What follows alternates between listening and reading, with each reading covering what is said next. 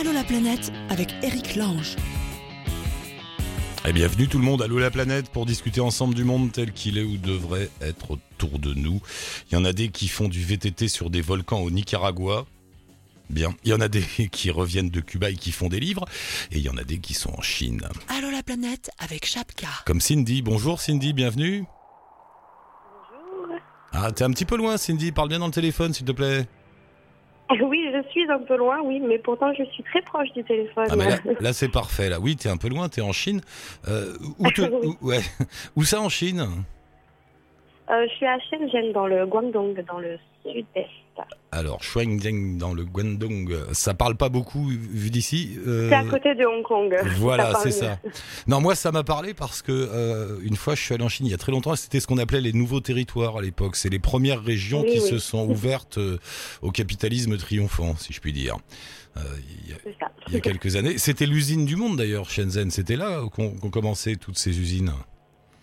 Oui, oui, oui, c'est euh, ouais, dans, le, dans le Guangdong avec Canton aussi à côté. Ouais. Et, et ça fait longtemps que tu es là-bas?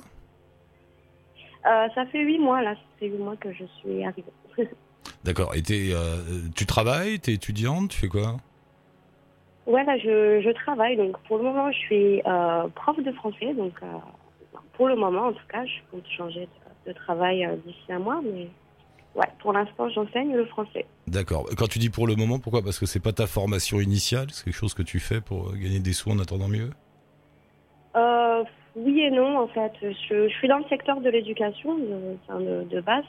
Mais bon, c'est assez vaste, hein, le secteur de l'éducation. Mais plus dans tout ce qui est coopération internationale, tout ça. Mais, euh, mais ouais, je me suis dit, tiens, pourquoi pas mais c'est un enseignement comme beaucoup de, de, de personnes en Chine, en fait. Et euh, oui, en fait, juste que je cherche d'autres opportunités aussi. Hmm.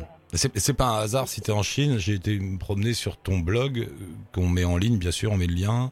thecallmestranger.com. On m'appelle l'étranger. On va revenir dans un instant pourquoi? Euh, et c'est un, pays qui te, qui te fascine depuis que t'es tout petite, c'est ça? C'est pour ça que t'es là-bas. C'est ça. c'est ça, ouais. J'ai commencé à apprendre le chinois quand j'avais 15 ans, au lycée, au bac. Ah ouais? Donc ça fait 12 ans maintenant, ouais. Ah, t'étais, passionné au point de te lancer dans, dans le chinois à 15 ans? Ouais, mais en fait, enfin, à la base, c'était un peu par hasard. Je me suis dit, tiens, pourquoi pas apprendre une autre langue? J'aimais bien les langues étrangères. Ouais. Et donc, euh, et après, j'avoue que ça m'a, ça m'a pas quitté en fait. Et puis, maintenant, 12 ans plus tard, je suis euh, en Mais- Chine encore. Et qu'est- qu'est-ce qui te fascinait comme ça à l'époque hein? C'était là. euh, honnêtement, je sais pas. Je pense que c'est un peu la curiosité, euh, enfin une énorme curiosité qui m'a poussé vraiment à prendre une langue un peu euh, en dehors de l'anglais, espagnol, allemand, qu'on voit un peu partout. Et comme mon lycée proposait des, langues un peu plus euh, exotiques, si je peux dire. Non mais le chinois, après dans la, langage. dans, dans la Chine en elle-même, qu'est-ce qui t'a fasciné après Quand t'as commencé à t'y intéresser? Oh, franchement, je sais pas. Je, je sais pas. C'est vraiment le, le fait que ce soit méconnu, en fait, justement. Ouais. J'avoue que j'y connaissais pas grand-chose euh, quand je me suis lancée là-dedans. C'est vraiment par, par hasard, par curiosité, en fait. Donc, à la base, euh, rien de particulier, en fait. C'est vraiment au fur et à mesure que j'ai euh, que j'ai vraiment pu apprendre euh, la langue, la culture, les gens. et, et donc là, te voilà en Chine, c'est le but de toutes ces années. Alors ça y est, tu touches le nirvana, t'y es Un peu, ouais. Bah, après, j'ai eu d'autres expériences, en fait, quand j'étais... euh, Bon, après mon bac, je suis partie en licence de, de chinois, justement. Mhm. Et donc, j'ai eu l'opportunité de passer un an euh, à l'université ici en Chine. Donc ça, ça a vraiment confirmé euh, mon, mon, attrait, euh, mon intérêt pour ce pays, en fait. Donc je pense que ouais, c'est par mes études. Et euh, alors, ma première année ici. on va voir, on va voir quelques-uns des points que j'ai repérés dans ton blog. Rien que le nom, donc euh, The Call Me Stranger, c'est- donc on t'appelle l'étrangère, c'est tout simplement parce que réellement c'est ça. Quand t'es là-bas, on t'appelle l'étrangère. Tu, tu parles d'ailleurs dans un de tes oui, posts euh, d'une- petite forme de presque de racisme, tu dis, dans cette histoire-là. Ouais, j'en parle à un moment, ouais, j'en ai parlé il n'y a pas longtemps en tout cas. euh, c'est vrai qu'on est des étrangers ici, on est vraiment toujours des étrangers, même on peut être là depuis 10 ans, on sera toujours un étranger dans tous les cas. Et bon, ça va de. Enfin, c'est vrai qu'on nous appelle tous l'étranger en fait, c'est un peu comme ça dans le métro, l'étranger. euh. Ouais. Quand j'achète un café, euh, sur mon café, ils écrivent euh, étrangère, et donc on est un peu, voilà, un peu Bah, tu- étranger. hein. Tu vis l'expérience du Malien qui est en France depuis des deux générations et qui, est, qui est toujours l'étranger, finalement. Ouais, peut-être, ouais, peut-être finalement. Après, c'est vrai que je, je sais pas, on parle parfois de racisme. Je Hmm. pense que la plupart du temps, c'est juste un- une énorme curiosité. Et bon, c'est vrai qu'il y a des. Une, y a- méconnaissance, une méconnaissance aussi, puisque Ouais, la Chine a été ça, fermée au reste du de monde. La, Chine ayant été fermée au reste du monde pendant des années. Là aujourd'hui, il doit toujours y Ouais. avoir cette espèce de curiosité pour le pour tout ce qui vient d'ailleurs, non? Tu- Généralement, c'est positif, même quand ils appellent quelqu'un étranger, c'est pas forcément euh, négatif, quoi. C'est juste que ça peut être un peu, euh, un peu dur à vivre au quotidien, mais bon, on s'y fait, je pense. En fait, non, on s'y fait pas. non, on s'y fait pas. Tu parles pas mal de la consommation. Tu dis que c'est le grand pays de la consommation. On le savait, mais à ce point-là, on peut tout acheter en Chine euh, tous les jours à Ouais, n'importe quelle heure. C'est- voilà. oui, c'est ça. Ils ferment pas le dimanche. hein. Ça, ça n'arrête jamais. Non, non, ça ne ça nous arrête pas, non. Tout est fait vraiment pour consommer. euh. Je pense que dans la vie de tous les jours, c'est vrai que c'est vachement plus simple. Et comme ici, on travaille beaucoup, faut dire ce qu'il est, je pense. Ouais. C'est un gros plus euh, pour les gens, quoi. C'est quand même simplifié au maximum. Mais après, effectivement, euh, bon, j'aime bien de temps en temps aller au marché pour acheter mes légumes, quoi. je trouve que ça manque un peu de. Ouais, non, mais comme tu dis, ils achètent tout. Tu dis qu'ils achètent tout avec leur téléphone sans bouger de chez eux. C'est une espèce de grand délire. euh. On peut tout commander Ouais, partout. Ouais. C'est bizarre. Ça. c'est- C'est ça. Ouais. Euh, on peut s'habiller n'importe comment, tu dis. Ça c'est. non, c'est marrant. Ouais, c'est ça, c'est exactement ça. il n'y a pas, dire, il y a pas ce. Enfin, c'est vrai qu'en France, on est un peu attaché à la mode, qu'on le veuille ou non, en fait. Ouais. On a tendance à, à juger les gens un peu sur leur façon d'être habillés, même si c'est vrai que j'ai envie de sortir en pyjama, enfin, d'ailleurs, je le fais tout le temps, en fait. ça, ça pose pas de problème du tout. en fait. On se moque du regard des autres et on regarde pas les autres finalement. C'est. Bah, si, parce que finalement, bah, ils sont tellement justement attirés par cet aspect de la consommation aussi. euh, bah, je veux dire, si demain j'ai un nouveau sac à main, il n'y a pas de problème, les gens ils vont me faire des compliments là-dessus. Hein, mais mais en, en soi, non, c'est vrai que c'est un peu, un peu ce qu'ils veulent là-dessus. Mais c'est bizarre quand même ce paradoxe de ce grand pays de la consommation où on dépense du fric tout le temps, on achète, on vend tout ça, et en même temps c'est toujours dirigé par le Parti communiste chinois. Il y a une espèce de, de contradiction totale là. Ça, ça se vit là-bas, Ouais, ça on en parle un peu ou- le, le- Non, c'est. De c'est quoi comme. Je veux dire, ils en ont conscience de tout ça, ils en parlent ou c'est un espèce de, je sais pas, une espèce de tabou ou de. Euh, ouais, ça dépend en fait. C'est vrai que les, les Chinois parlent pas énormément de politique. Peut-être à Pékin un peu plus, mais euh, bah, ils en parlent pas comme nous. Après, euh, bon là, ça va être les élections en France et bien sûr tous les Chinois vont, vont me demander mon avis sur les présidentielles, tout ça. Mais c'est vrai que. Pas comme chez nous en fait. Il y a, en tout cas, c'est moins euh, moins axé sur la critique et sur le côté négatif, bien sûr, sans doute. Mais euh, ouais, là, on en parle moins en fait. T'as t'as voyagé un peu dans le pays ou pas Ou t'as eu le temps ou pas encore? Euh, ouais, ouais, j'ai. j'ai- bah, Après, euh, c'est vrai que la Chine est tellement grande que finalement, j'en ai vu qu'une infime partie. Mais ouais, j'ai j'ai eu l'occasion de pas mal euh, voyager, bah, que ce soit en Chine ou, ou ailleurs en Asie. hein. Mais, Mais et en, Chi- en Chine, il doit y avoir quand même des différences énormes entre ces grands centres urbains dont on parle tout le temps, Pékin, Shanghai, là où t'es toi, et puis les, les campagnes, le reste du pays, non? C'est deux ah oui, mondes. oui, un- Ouais. Je veux dire, c'est même, plus, euh, c'est même plus une différence. Là, c'est vraiment. euh, ouais, ça n'a rien à voir. Quoi. Même, même, dans les villes, même dans ces grandes, dans ces grandes métropoles, enfin, je veux dire, il suffit de sortir un peu. euh, un peu du centre pour déjà être un peu dépaysé. Quoi. Shenzhen, c'est très grand et entre d'un district à l'autre, euh, déjà, je, je vois la différence. Donc, euh. La pollution, c'est- tu souffres de la pollution?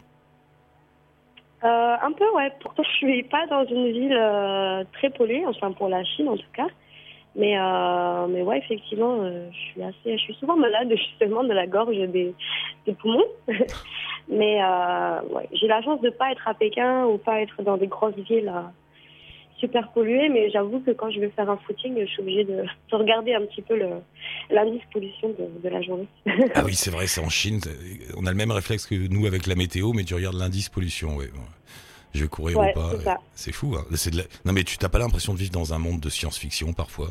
Où on regarde l'indice pollution avant Euh, d'aller courir quand même. C'est et, et on, et on ouais, c'est vrai. Bah, après, et- euh, et on commande je des dis souvent poireaux. qu'il faut pas non plus que Hein? C'est- Non. il faut pas non plus que je me monte la tête avec ça, mais bon, c'est vrai qu'on a tendance à regarder aussi. Et tu as une réflexion marrante aussi sur Internet qui est très utilisée là-bas, mais qui est en fait comme un grand intranet. C'est-à-dire que ça, ça, ça fonctionne en vase clos. Euh, c'est chino-chinois Internet. Tu vois. Oui, c'est un gros. enfin, je, je pense qu'on peut dire que c'est un point négatif quand même quand on vient s'installer en Chine. En Chine, Internet, c'est c'est différent. Après, on s'adapte ou on s'adapte pas. C'est vrai que, mais en tout cas, il faut. euh, De toute façon, c'est un peu comme ça dans tous les dans tous les points de vue de la vie quotidienne. Ici, il faut toujours revoir un peu ses habitudes. Et, euh, Mm. et les habitudes d'Internet, effectivement, euh, sont pas les mêmes. Adieu Facebook, Twitter, Pinterest. Et ils ont. et- ouais, ouais, ah ah, tout ça passe pas. Google, euh, Facebook, ça passe pas. non, non, non, il n'y a, rien.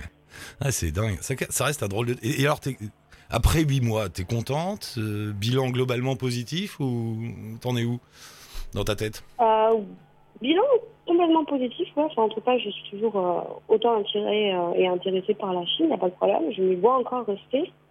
Après, bon, effectivement, il faut prendre aussi du recul, pas tout voir noir, mais pas tout voir blanc non plus. Je pense que c'est toujours un peu la difficulté de trouver le juste milieu. En tout cas, dans le monde du travail, en tout cas, c'est vrai que c'est vraiment pas évident ici. Ah ouais, c'est dur. Ça, c'est euh, c'est un peu le point noir aussi, ouais. Pour est, beaucoup d'étrangers ici. hein. qu'est-ce qui est- qu'est-ce qui est dur? C'est quoi? C'est les rythmes de boulot, le- les salaires, le- un peu tout? Ouais, c'est bah, un peu un tout en fait. C'est les, les conditions de travail. euh, euh, bon, la, la- en Chine c'est 40 heures bah, minimum quoi. Donc, Ouais. euh, enfin, moi, mon boulot c'est plutôt 48 et voilà un seul jour de week-end par semaine. Après bon, ça dépend des, des, des entreprises tout ça, mais euh, mais c'est vrai qu'en tout cas même la façon de travailler elle est elle est, elle est différente quoi. Donc, ça peut euh, ça peut frustrer un peu en fait. c'est plus, c'est plus dur, tu veux dire? Non, je dirais pas que c'est plus dur, mais c'est juste c'est tellement différent que s'adapter c'est c'est pas évident. J'ai fait un master en coopération euh, avec l'Asie en fait, donc j'étais tournée là-dedans à fond. Et, euh, et nous, on nous apprenait en interculturalité comment bosser avec euh, avec les Chinois, tout ça. Mais donc théoriquement, moi, je, je m'y faisais, mais après, en pratique, sur place, c'est vrai que c'est pas évident. Cindy, bah écoute, ravi de t'avoir rencontré. On un lien avec ton blog, l'étrangère, là. Euh, et et, et on, te, on te rappelle dans quelques temps, prendre des nouvelles, voir comment ça va. Bah ouais, ok, pas de problème. Ok. Bah, merci beaucoup, Cindy. À très bientôt. Bonne journée. Bah merci à vous. Salut. Au. Enfin, bonne nuit. Oui, oui. Salut. Salut. Ouais, bonne nuit. Salut, Cindy. Euh, on revient en France, je crois, et Claire. Claire, t'es en France ou t'es où là? Bonjour, bienvenue. Oui, je suis en France. Bonjour. Je suis en France, avec un petit accent. Oui, du Sud. Ah bah oui. Tiens, parle bien dans le, dans le téléphone, t'es un peu à côté là. C'est notre téléphone qui marche. Parle bien dans le téléphone, t'es un peu loin. Alors, vous m'entendez là? Ouais, ça ira. Euh, alors, ça, ça y est, entends mal aussi? t- tu nous entends mal? Ça y est, le livre est terminé alors? Eh oui, ça y est, ouais, après un an et demi de travail, euh, on a enfin terminé. Un an et demi? Un an et demi, ouais. Mm. Entre euh, les préparatifs, le voyage et après tout le boulot qu'il y a derrière. euh, je pensais pas que ça prendrait autant de temps, mais en fait, si, c'est beaucoup de boulot d'écrire un livre. Ah ouais, ouais. Et donc, juste l'écrire, il faut aussi faire un tas de choses. Donc là, ça y est. là, ça y est, donc c'est un livre sur Cuba, tu racontes un, un- un voyage à Cuba. C'est un truc que tu fais souvent, Voilà, ça, euh, de, de partir en voyage et d'écrire quelque chose derrière, de faire un blog, de... Oui, ben en fait, euh, ça fait un moment que je voyage et que j'en parle à travers, à travers mes blogs. Et c'est vrai que du coup, l'écriture, j'en ai fait aussi euh, mon métier. Mais euh, ça restait du virtuel. Et là, mon rêve depuis toujours, c'était d'écrire un livre, un vrai livre sur du papier, avec des feuilles qui se tournent. et, et là, voilà, donc j'a- j'avais choisi Cuba. Et, et pour la première fois, donc je parle des voyages et avec des illustrations euh, dans un livre. Euh, t'es parti en te disant je vais faire un livre sur Cuba ou ça t'est venu en revenant ou tu t'es dit bon allez, euh, celui-là, ce sera euh, sur j'avais celui-là envie de faire un livre et euh, je voulais parler voilà, d'un pays, d'un voyage qui, qui avait une histoire à raconter. Parce que des, bon, c'est sûr que les pays, les voyages, ils sont tous extraordinaires, mais, mais c'est vrai que Cuba, il y avait ce côté euh, un peu euh, mystérieux qui m'attirait parce qu'on en entend énormément parler euh, avec tout ce qui est en train de se passer. euh, Mm. Surtout à l'époque, on parlait beaucoup de la transition. avec ben, le, le blocus américain qui était en train d'être levé, etc.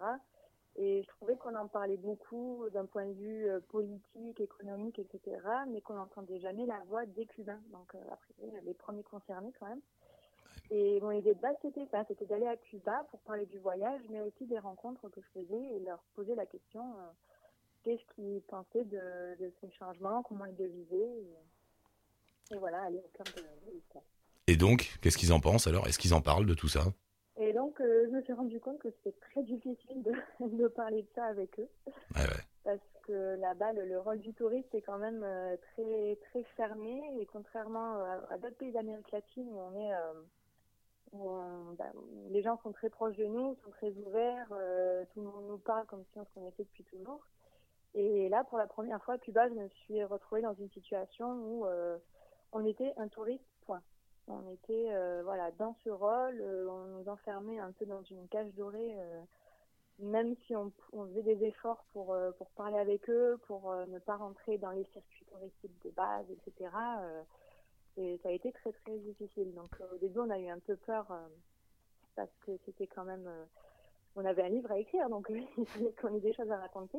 Mais attends, qu'est-ce qui est difficile? Pourquoi Ce qui est difficile, c'est quoi? C'est que le pays est organisé comme ça, politiquement, militairement. Enfin, on peut pas sortir des clous comme on veut, quoi. On peut pas prendre son sac et à se balader à droite à gauche. Il faut des autorisations, il faut. Oui, et puis il y, a vraiment cette, cette frontière entre voilà, on met vraiment les touristes d'un côté, les locaux d'un autre côté, et, c'est ça qui empêche un peu la, le dialogue mm. entre, les deux, ou en tout cas un dialogue qui soit un minimum authentique et, sincère, parce qu'on dirait qu'ils ont vraiment un discours rodé euh, qui, est bien dicté par l'État, et dès qu'ils disent un mot de trop, euh, ben, ils ont peur pour leur peau. Donc, euh, dans ce contexte, en tout cas, c'était très difficile d'avoir d'avoir l'impression qu'on voulait. Donc on a quand même réussi à raconter euh, de belles histoires parce qu'on a rencontré des personnes euh, incroyables qui ont plus ou moins euh, partagé leur leur quotidien, leurs rêves et ça qui était qui était génial. Donc je suis partie avec un ami qui est illustrateur et qui a réussi à immortaliser des paysages, des portraits de personnes. donc tout ça aussi on l'a mis dans le livre. Et, au final, on a quand même euh, des belles histoires à raconter. Donc, euh, Mais euh, ce, ce, problème de contact avec la population que tu, que tu découvres là, tu l'avais jamais ressenti dans aucune autre dictature? Parce qu'en fait, ce que tu découvres là, c'est que Cuba est une dictature et que les gens n'osent pas parler finalement. C'est aussi simple que ça. Voilà.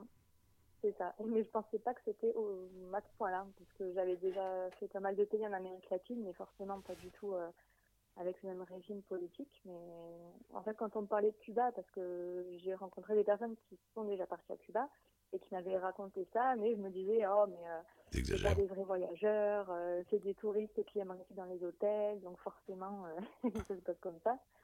Et moi, je suis habituée à être toujours chez l'habitant, toujours en sac à dos, toujours à faire du stop. Donc, je me suis dit, oh, c'est bon, pour moi, ça va pas poser de problème. Et en fait, c'est. Bah si, si, si, ouais, moi j'ai déjà vécu ça aussi, où t'as pas le choix, quoi. Voilà, t'es pris en main par les autorités et tu peux pas sortir du cadre. Enfin, vous avez, vous avez quand même réussi un peu parce que nous, moi, on m'a raconté qu'à Cuba, on peut dormir chez les gens. Il y a les, les justement, c'est devenu un business d'ailleurs, ça, une espèce d'Airbnb local. À la fin, en fait, du voyage. à la fin, on a réussi à rencontrer une personne qui nous a, qui s'est vraiment livrée et qui nous a, qui nous a aidé à, voilà, à mieux comprendre euh, ce qu'il disait et et, aller un peu, un peu plus en profondeur parce que on est resté un mois en tout et les trois premières semaines c'était euh, ben voilà on participait à des concerts euh, que ce soit dans la rue ou des établissements mais on gardait ce rôle de touriste mais ouais, bah, j'ai lu euh, ce que tu m'as envoyé, les, les 4-5 premières pages. Effectivement, ça commence dès le début. Vous essayez de louer une voiture pour être autonome. Et le gars à qui vous voulez louer la voiture, il comprend pas. Il dit mais non, mais il faut me dire où vous allez demain, à quelle heure, pourquoi, chez qui vous mangez. Et, vous, vous êtes là, dites mais non, mais on, pré on prépare rien. Et alors là, euh, pour lui, c'est surréaliste de, de, ne rien préparer, c'est pas possible quoi. il était presque en panique parce que on, voulait pas organiser et on voulait pas euh, prévoir en fait notre voyage parce que on n'était pas habitué à voyager comme ça en calculant, en, en prévoyant tout. Nous, on est habitué à à improviser en fonction des rencontres, en fonction des endroits, si on se sent bien ou pas. Si on aime bien, on reste, si on n'aime pas, on part, et puis voilà, mais tout organisé au jour près. Ah, il n'a pas du tout compris. Il euh, ah non, mais comment vous allez faire? Mais attendez, euh, il faut que vous prévoyez tel jour, tel moyen de transport, tel hôtel. Et c'était, Ouais, ouais, mais c'était un moyen de, de toute façon, c'était un moyen à l'époque. Je sais pas comment ça va tourner, ça va disparaître. Ça, de, de surveiller les déplacements de tous les étrangers. Moi, je me souviens mes premiers voyages au Vietnam, on va dire dans les années 90, quand c'était encore euh, bien fermé. Tu vois, pour aller de Hanoï à la baie d'Along, bah, il fallait demander une autorisation aux flics du coin, qui te donnait l'autorisation d'aller à la baie d'Along, avec un guide dans ta voiture, euh, avec une chambre réservée sur place. En fait, tu pouvais, voilà, t'étais obligé de suivre. Et, et- et- C'est ça, c'était exactement ça. Ouais, et, et eux pouvaient, comme ça, les autorités te suivaient pas à pas dans tout le pays. Bah oui, c'est pour ça qu'on a eu un peu peur du coup euh, de rien avoir à raconter dans ce livre parce que Bah, t'aurais raconté. si Bah, tu racontes ça Aller au contact des d'écrivains, euh, on ne risquait pas de raconter grand chose. Et euh, d'accord. Et alors, au bout du compte, qu'est-ce que parce que maintenant ça, ça change très vite, Cuba là. Tu crois que ça va, ça va ton- sentiment à toi, quoi, ça va s'ouvrir très vite, ça va changer vite ou pas? Qu'est-ce que t'en penses? Euh, de ce qu'on nous a raconté déjà en espace de 5 ans, euh, ça a radical- pas radicalement changé, mais ils ont déjà euh, plus de liberté. Par exemple, ils nous expliquaient qu'il y a 5 ans, euh, ils n'avaient même pas le droit d'entrer dans un hôtel, ne serait-ce que pour regarder le hall d'entrée. Les Cubains n'avaient pas le droit de faire ça, alors que maintenant, ils peuvent aller dans les hôtels, euh, euh, dormir s'ils en ont envie. Peut-être pas partout, parce qu'il y a des hôtels qui sont vraiment réservés aux touristes. Il y a 5 ans, ils n'avaient pas le droit de boire du Coca-Cola. Et bon, ils ont accès à Internet aussi. Euh, on s'attendait à ne pas avoir du tout d'accès à Internet et, et ils ont accès à Internet. Ils ont, il y a même sur toutes les places principales, il y a le Wi-Fi euh, pour, euh, pour les habitants. euh. Donc ça- quand même, on sent quand même que ça commence à se libérer. En tout cas, leur monde, leur monde va changer là, hein, radicalement, je pense. C'est bien d'avoir vu ça en pleine période charnière comme ça. C'est, ça va être un document historique ton bouquin maintenant. Pardon Ça va être un document historique ton livre. Le, Ah oui, oui, c'est sûr. Ouais. Et puis euh, même eux, on sent que surtout la, la, la génération plus jeune a, a cette envie de se battre pour retrouver leur liberté. Et parce qu'ils n'ont pas forcément envie de quitter leur pays, parce qu'ils l'aiment vraiment. Et, ils aiment leur patrie et, et préfèrent se, se battre euh, pour leur liberté que de la quitter comme euh, beaucoup ont fait et continuent à faire. Bon, le livre, c'est quand, c'est où? Alors, le livre, il sera disponible à partir du 26 avril. D'accord. Donc, euh, ce sera d'abord euh, sur un, le site internet donc euh, que je vais partager sur, sur la page du livre. Donc, ça s'appelle Raconte-moi Cuba.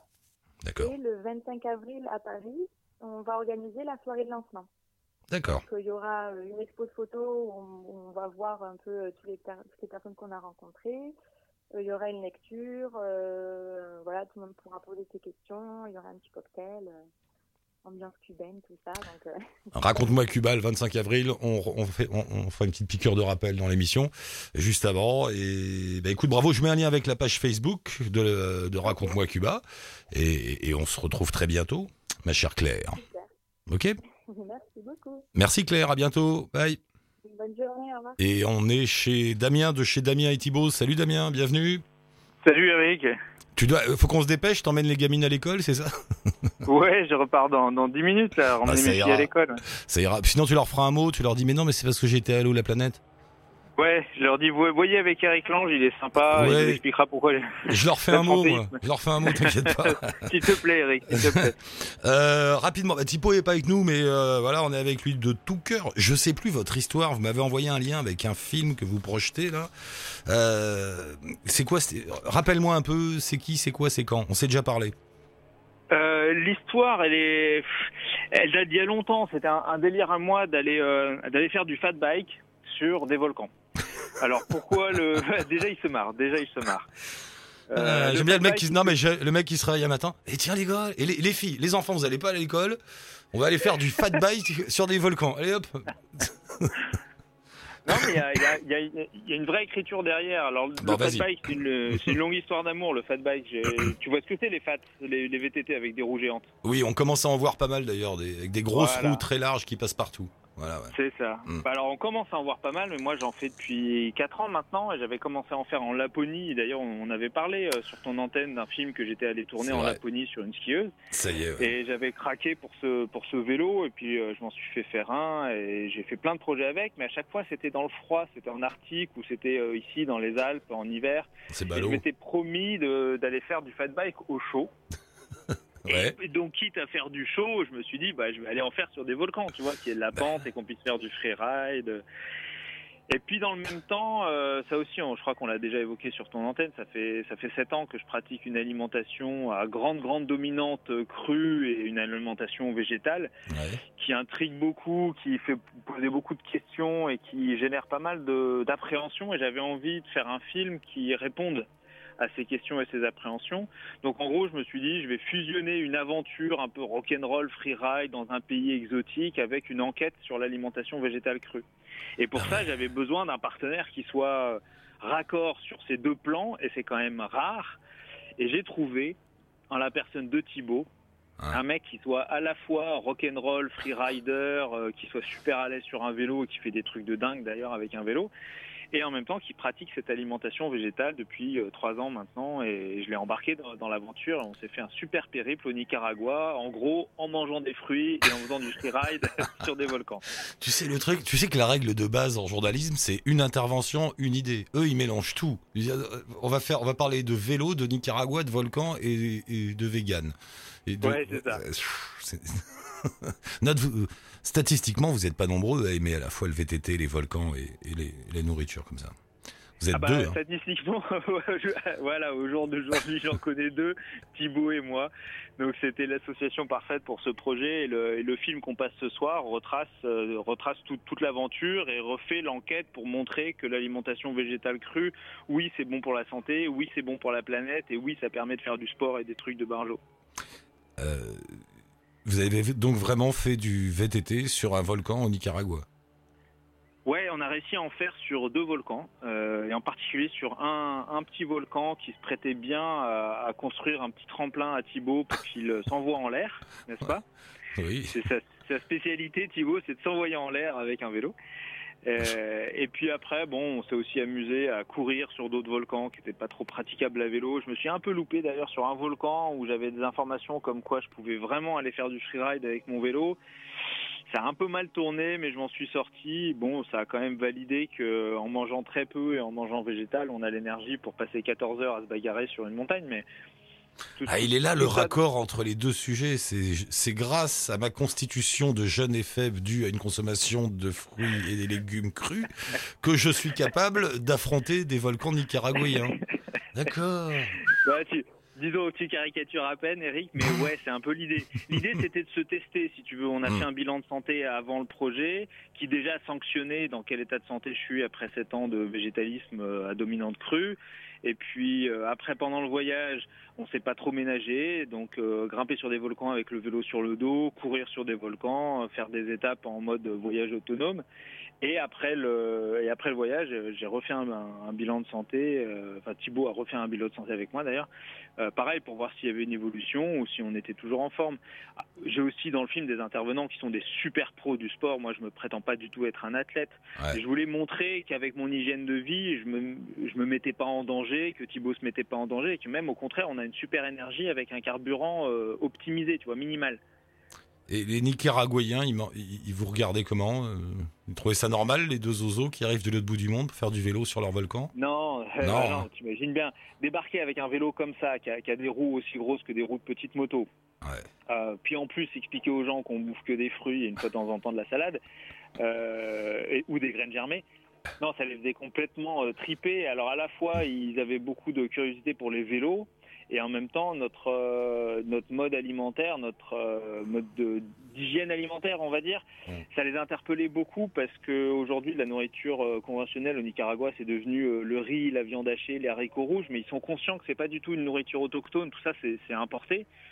Et donc ça, ça les ramenait en fait à la base alimentaire traditionnelle de leur pays. Et c'est pour ça que j'avais choisi le Nicaragua, c'est que là-bas euh, les fruits sont vraiment dans une abondance, c'est c'est pléthorique, c'est incroyable quoi. Donc on a beaucoup discuté d'alimentation aussi avec les locaux. ouais. Peut-être que votre présence là-bas est le début d'une longue réaction de la population nicaraguayenne qui va arrêter les haricots et les steaks hachés américains. T'as peut-être Bon. semé, là, à propos de blé germé, t'as peut-être semé une petite graine contestataire. Va savoir, va savoir. Va savoir. Saura dans 10 ans. Dans 10 ans, il y aura peut-être euh, des hôtels à l'effigie de Thibaut qui a Oui. fait des sauts sur un volcan, tu vois. où les gens statue. non pas allumé des cierges, mais planté des graines à, à germer. On peut tout imaginer. On peut tout imaginer. Et donc là, le, le film, on le passe euh, oui. euh, dans, dans une salle de la SCAM.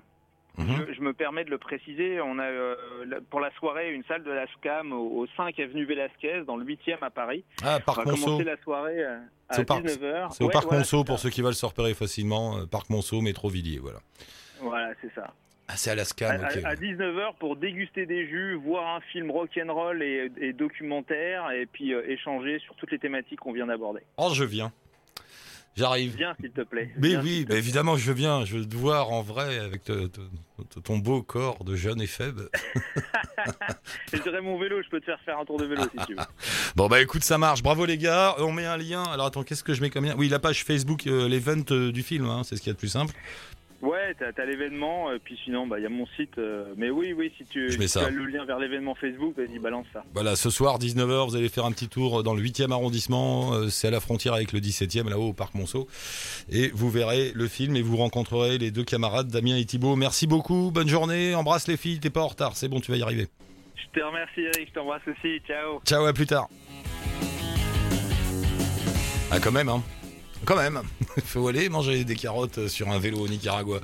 Et c'est Allô la planète, forcément. Vous n'êtes pas obligé de manger des carottes sur des vélos au Nicaragua pour passer l'antenne. Vous pouvez avoir des histoires plus simples ou plus compliquées, va savoir. Mais vous nous joignez en passant, en passant par la page Facebook de Allô la planète ou via le blog. Là, vous êtes dessus, vous pouvez y aller.